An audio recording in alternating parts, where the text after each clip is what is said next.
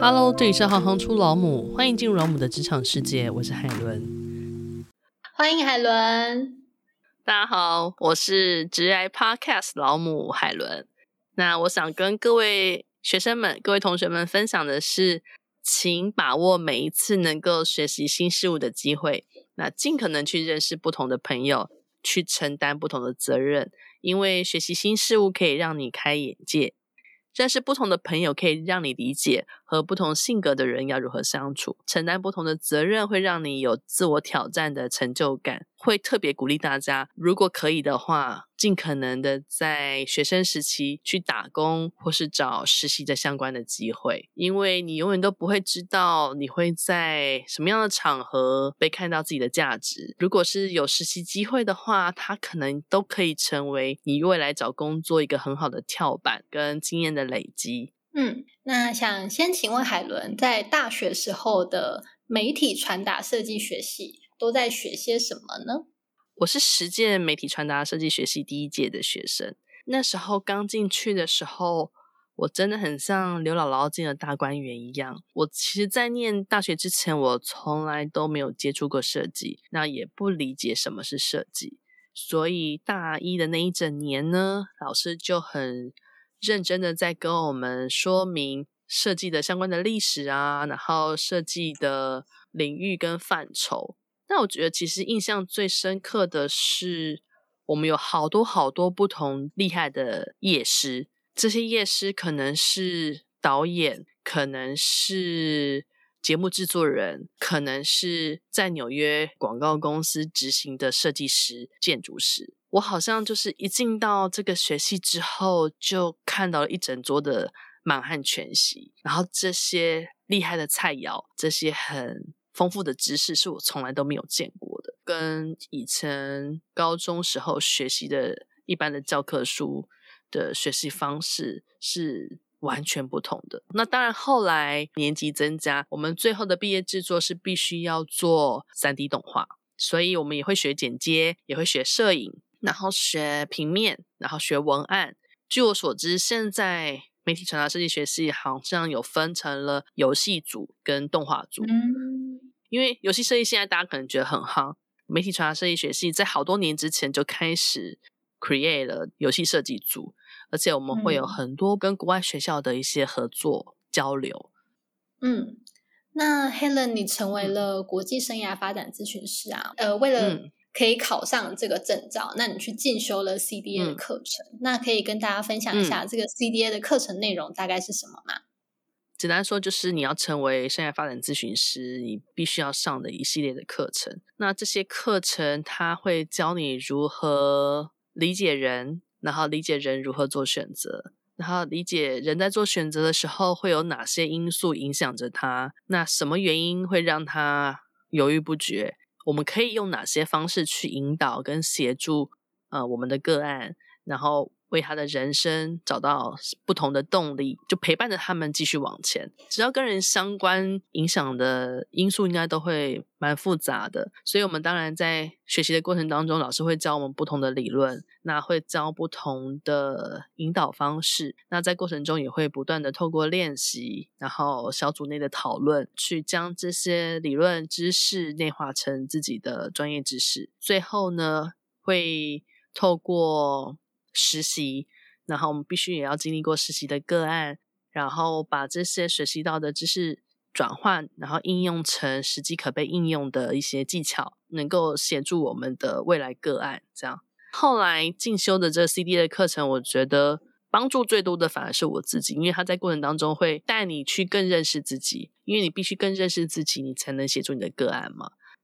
嗯，那讲到生涯发展的话，想问 Helen 说，如果说在学生时期啊，嗯、如果觉得我对什么都不感兴趣，然后又觉得自己可能也没有特别厉害的地方的话，那要怎么知道自己以后可以做什么工作呢？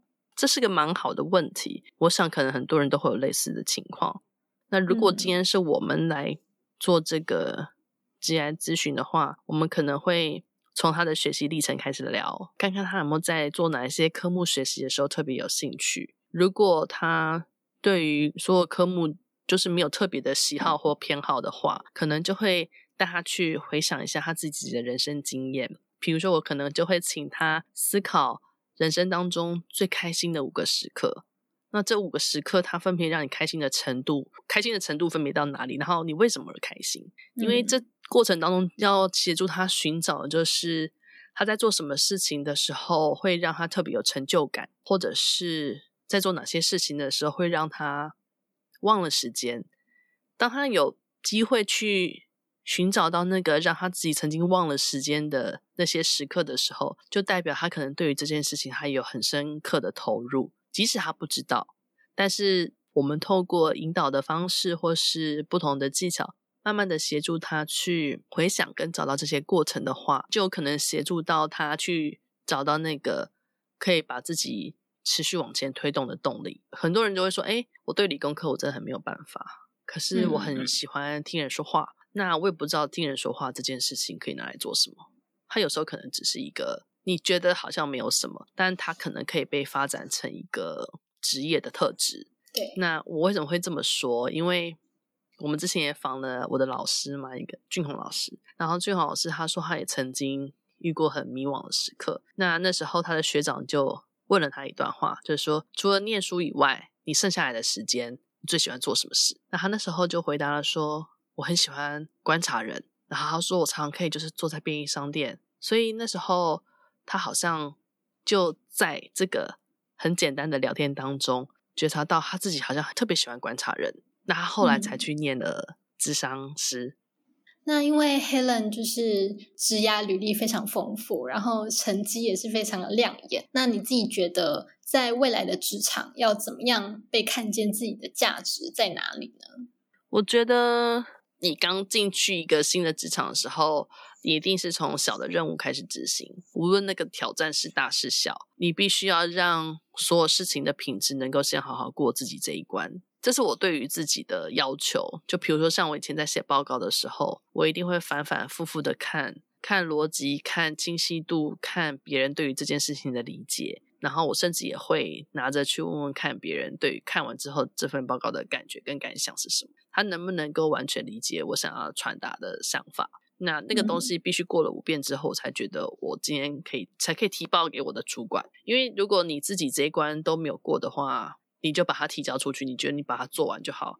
对我来说，那是一件不太负责任的事情。那你从一件很小的事情开始学会负责任，那你就有机会把两件事情做到最好，三件事情做到最好。当你把三件小的事情做到最好的时候，主管就会觉得。你应该可以胜任一件中阶的事情，那你就可能去完成一项中阶的任务。嗯。那你再把三项中阶的任务都完成到最好的状态的时候，你可能就会被赋予一个高阶的任务。最好的方式就是你把自己换位成你是主管的角色，那你就会知道你自己该怎么做。嗯，那 Helen，你自己觉得人生啊，嗯，除了 努力工作，那你自己觉得还有哪些是比这个更重要的事情呢？身体健康一定要很重要，然后一个受尊重的工作环境，我觉得也蛮重要的。我的职场过程中有遇过不少，就是那种很容易对人情绪勒索的同事或是主管这样，然后很八点档的那种也有。所以那个当下，如果你已经觉得这件事情超乎了你的理解，那你就要赶快去求救。无论你是问周遭比较有经验的人，或者是去找学校的老师咨询，其他的人去协助你去判断那个情况是不是合逻辑，自己寻求的支持点是很重要的。就无论是家人对你的支持啊，或者是你对于你自己的支持，因为有时候反而你过不去的是自己心里面那个坎。当然，最棒的事情是你的工作是你非常热爱的。所以祝福大家喽！希望大家都可以找到一份这样子的工作，然后带给你很幸福快乐的人生。谢谢海伦跟我们的分享哦。嗯，不会，很开心今天可以接受你的访问。谢谢 Naomi。如果你喜欢行行出老母，欢迎以行动力赞助老母，让我们能有更多的能量制播更好的节目，访问更多有趣的职业。如果有任何建议，欢迎到网站留言给我们。谢谢你们的支持与分享，我是海伦，我们下次见。